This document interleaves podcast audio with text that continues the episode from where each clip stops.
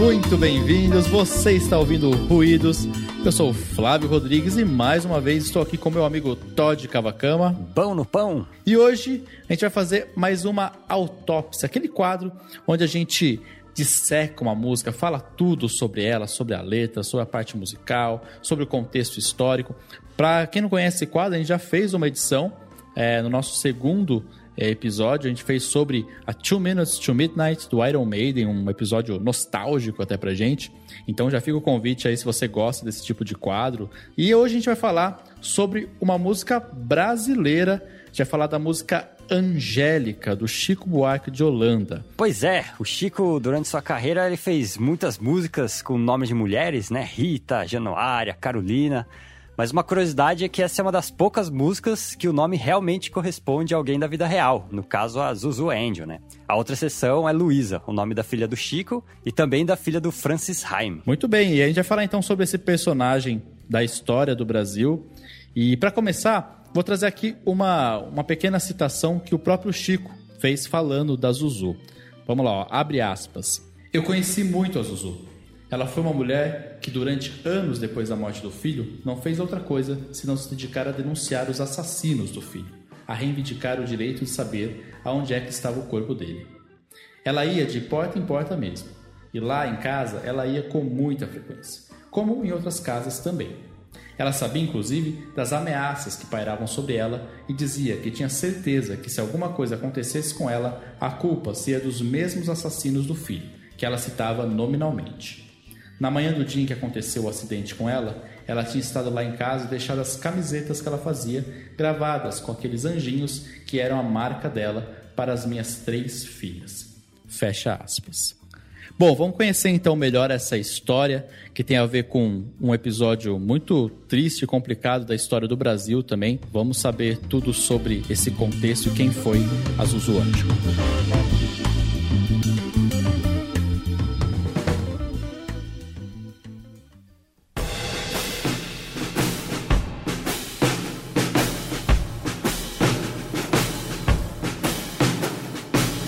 Começar o nosso papo, vamos falar então um pouquinho da, da ficha técnica da música Angélica. Ela foi composta em 1977 com o Miltinho, que é um parceiro do Chico do MPB4, né? MPB4 que já fez várias parcerias, né, durante vários, vários momentos diferentes com o Chico Buarque, né?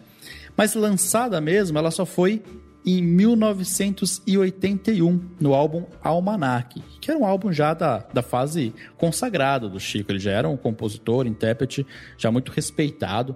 Né? E esse, esse álbum ele foi é, teve participação de muita gente bacana da música brasileira.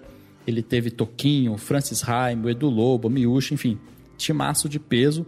Ele tem nove faixas e, e o Chico mostra muito a sua veia teatral já nesse trabalho, né? Por isso que alguns chamam esse álbum de um álbum de personagens, porque ele, em cada música, ele acaba encarnando um personagem diferente. É uma das características do trabalho do Chico e que aqui no Almanac tá, tá muito presente, muito claro isso, né? Já, ele já tinha se envolvido né, com, com teatro é, nessa época, tinha escrito várias peças, a Ópera do Malandro, Gota d'Água, enfim. Né, o Chico nunca, nunca escondeu esse, essa paixão também pelo teatro. A faixa Angélica é a faixa número 7 do álbum e ela foi arranjada pelo Dori Caymmi, né, que é músico, compositor e filho do grande Dorival Caymmi. Mas para entender melhor e ir mais a fundo nessa música, a gente precisa lembrar de um episódio muito triste da história do Brasil, que foi a ditadura militar. E para isso, Todd vai falar um pouquinho para vocês. Então, o que, que era o Brasil e o mundo em 1964, né, o ano do golpe militar? O Brasil vinha enfrentando diversos problemas, né, como o crescimento econômico muito baixo, a inflação muito alta, os grupos políticos insatisfeitos com o então presidente João Goulart, e o mundo estava em plena Guerra Fria, né, com os Estados Unidos usando todo o seu poder para frear qualquer possibilidade de um avanço comunista. Né? A última coisa que eles queriam seria o maior país da América do Sul ter seu destino semelhante ao de Cuba. Então, todos esses ingredientes e muitos outros fertilizaram o terreno para o eventual golpe de 64, que afirmava querer acabar com a corrupção, com o comunismo e trazer a democracia de volta. Né? Qualquer semelhança aqui é mera coincidência, né? como diria o poeta. O que acabou acontecendo, obviamente, não foi isso, né? E sim a criação de um governo que foi se tornando cada vez mais autoritário e que assumiria explicitamente o caráter ditatorial com a implementação do Ato Institucional número 5, em 1968, sob a liderança do Arthur Costa e Silva. E eu falo explicitamente porque quando o golpe aconteceu, em 1964, as pessoas não imaginavam que, ai meu Deus, agora estou num regime autoritário que vai durar décadas. Não, elas achavam que aquilo era só uma intervenção temporária para restabelecer a ordem, seja lá o que isso signifique, e muito em breve a vida voltaria ao normal, à democracia. Só que essa volta só ocorreria 21 anos depois, em 1985. Realmente, quando você está dentro da história, né, você não tem muita noção, né? E as pessoas naquela época não tinham noção realmente do que era esse regime.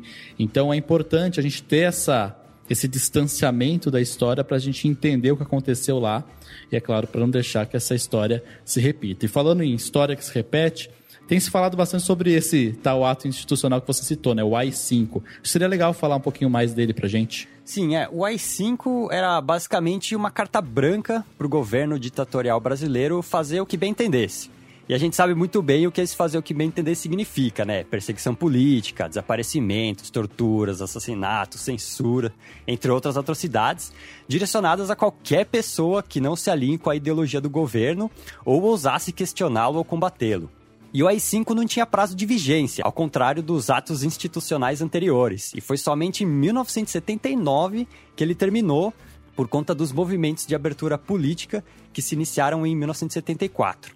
Eu, pessoalmente, apesar de não ter vivido a ditadura, conheço muita gente que a viveu e que, inclusive, fizeram parte dos movimentos contrários a ela, que eram majoritariamente de esquerda e movimentos estudantis, e acabaram sendo perseguidos, tiveram que se exilar em outros países, tiveram amigos que foram torturados e desaparecidos.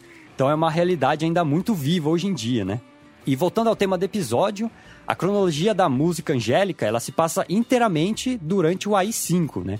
O Flávio vai falar um pouco aí da relação entre a personagem da música, né, a Angel, com esse contexto histórico aí da ditadura. Isso, vamos falar um pouquinho dessa, quem foi essa mulher, né, que o Chico cantou, que era amiga do Chico Buarque. A Zuzu Angel é o nome artístico da Zuleika de Souza Neto.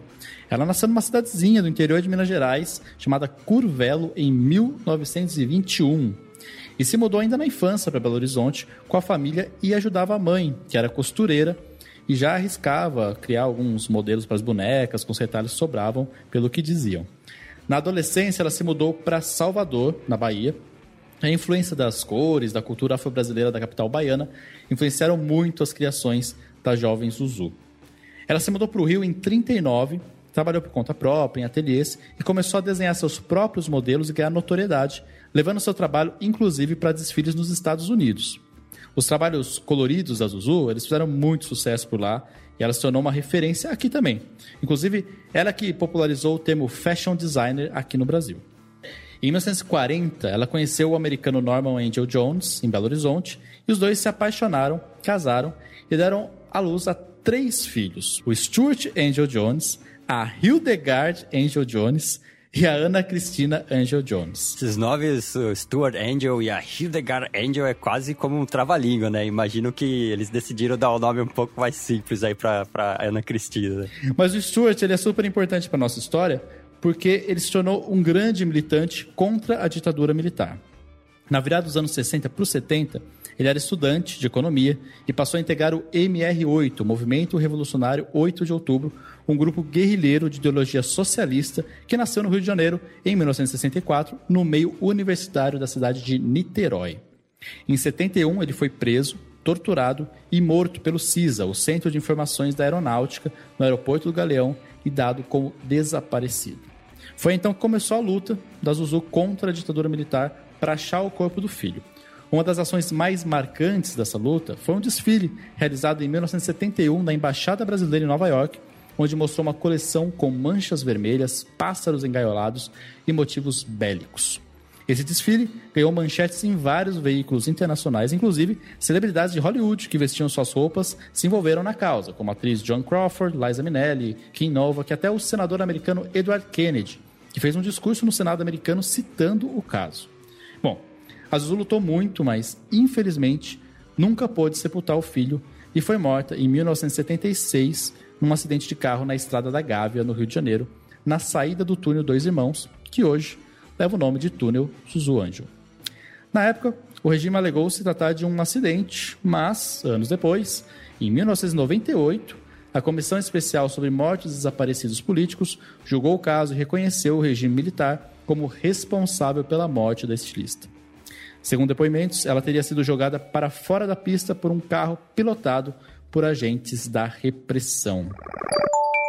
E uma atualização sobre esse caso saiu na semana passada, ou seja, em julho de 2020. A justiça brasileira finalmente reconheceu que a Zuzu Angel foi assassinada por agentes da ditadura militar. Por isso, a União vai ter que pagar uma indenização de 240 mil reais para cada uma das filhas estilista, a Hildegard e a Ana Cristina. Vale lembrar que essa ação não cabe mais recurso. Sobre isso, a Hildegard, que hoje tem 70 anos, disse, abre aspas, Zuzu já foi incluída no panteão dos heróis e das heroínas da pátria. Teve a certidão de óbito retificada e recebeu todas as homenagens possíveis e imaginadas. Mesmo assim, ainda faltava o carimbo da justiça brasileira. De hoje em diante, quem colocar em dúvida o heroísmo dela corre em risco de ser contestado judicialmente. Fecha aspas.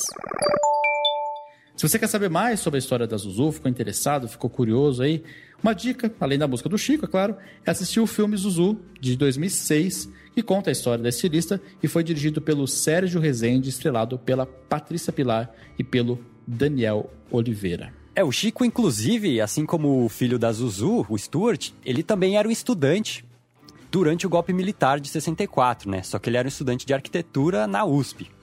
Então ele estava bastante imerso também nesse ambiente estudantil, que acabou sendo uma parte central dos movimentos de resistência contra o autoritarismo da ditadura, né? Chico ele eventualmente larga a universidade e passa a se dedicar à música, que é sua grande paixão, e vem a compor muitas das músicas mais icônicas e críticas ao regime militar. Além de Angélica, algumas das canções que se remetem à ditadura é Cálice, Apesar de Você, Roda Viva, Meu Caro Amigo, entre muitas outras. E muitas dessas músicas foram censuradas. E como uma das formas de driblar essa censura, Chico chegou inclusive a adotar um pseudônimo, Julinho de Adelaide, que chegou até a dar entrevista para uma revista na época. Talvez a característica mais marcante dessas composições do Chico é o uso de metáforas e de uma poesia que, para um ouvido desatento, o tema é o amor, a saudade, esses temas universais. Isso vai ficar muito claro logo mais quando a gente analisar essa música Angélica. E vamos nessa então, vamos agora falar um pouquinho mais da música Angélica, né? Vamos falar um pouquinho da letra e também da parte musical.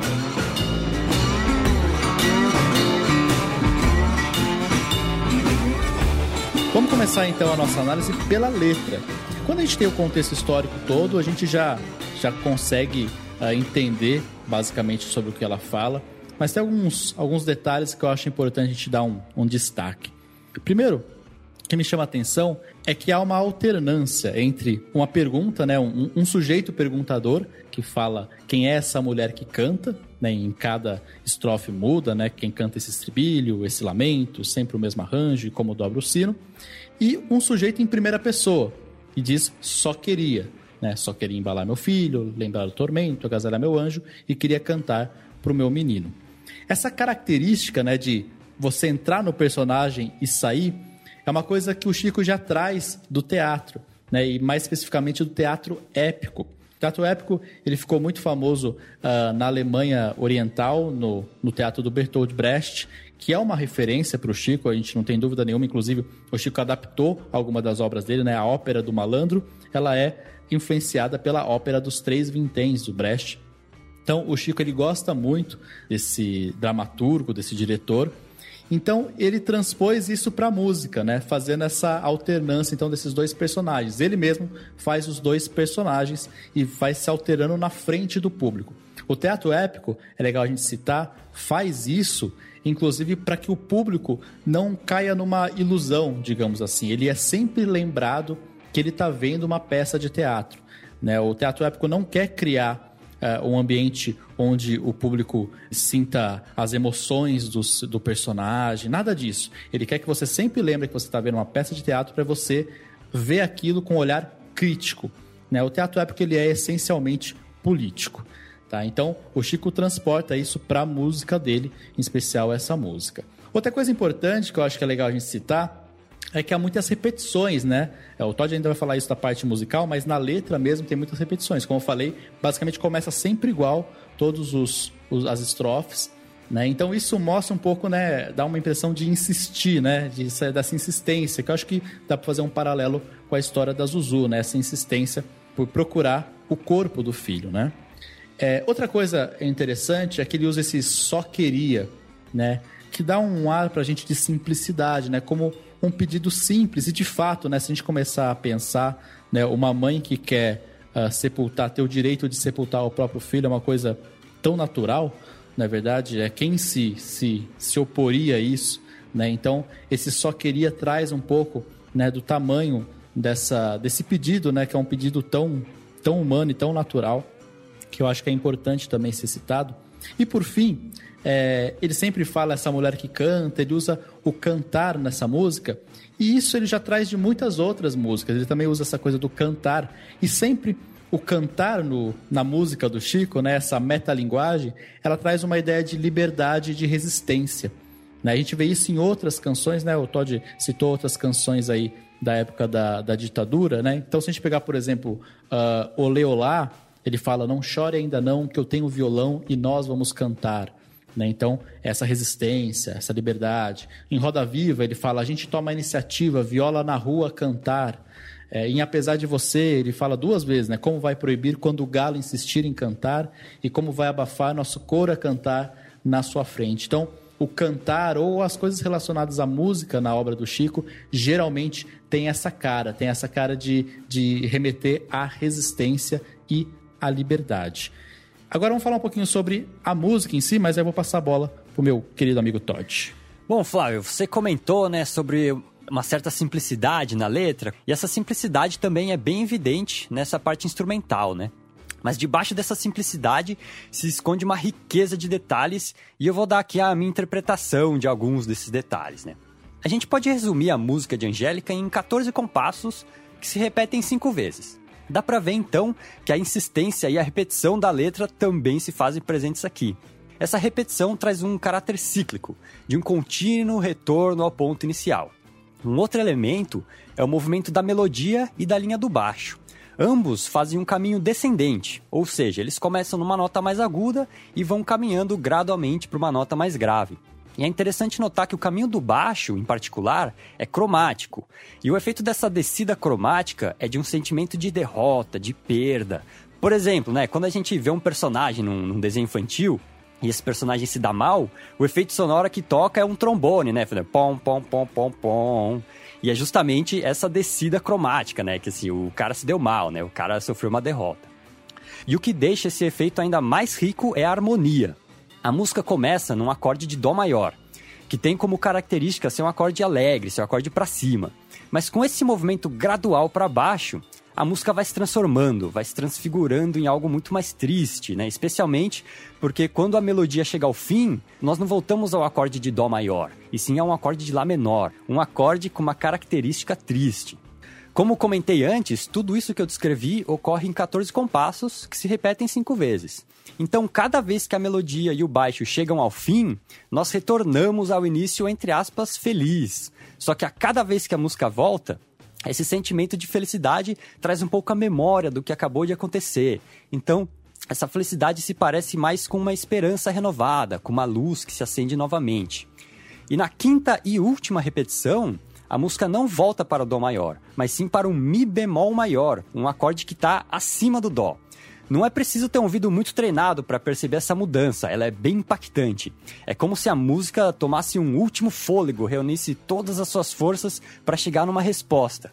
Porém, assim como nas repetições anteriores, esse esforço acaba da mesma forma, o ciclo volta ao ponto de partida, e aquele acorde de Dó maior do início da música se transforma num acorde de Dó menor, triste sem esperança, né?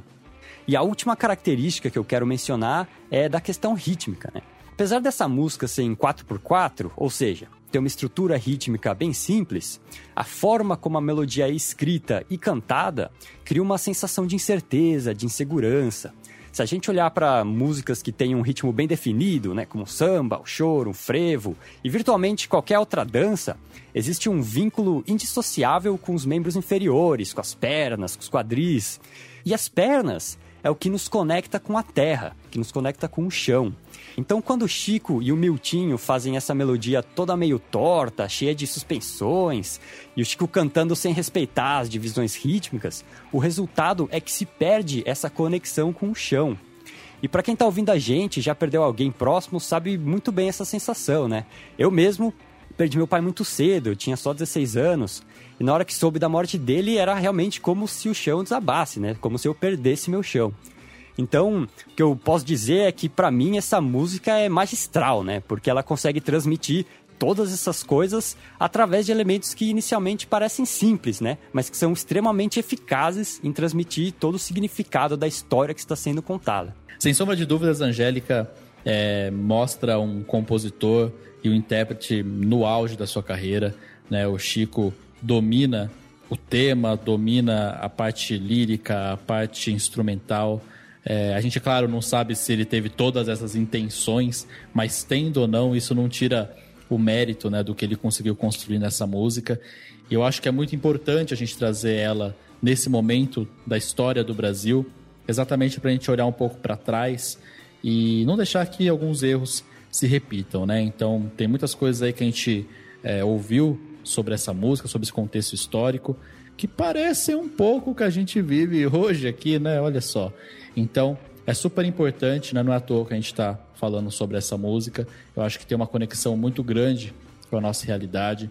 Então, são histórias que a gente tem que sempre lembrar para que a gente não tenha outras Uzus, outros Stuarts, né? outras pessoas mortas por um sistema opressor.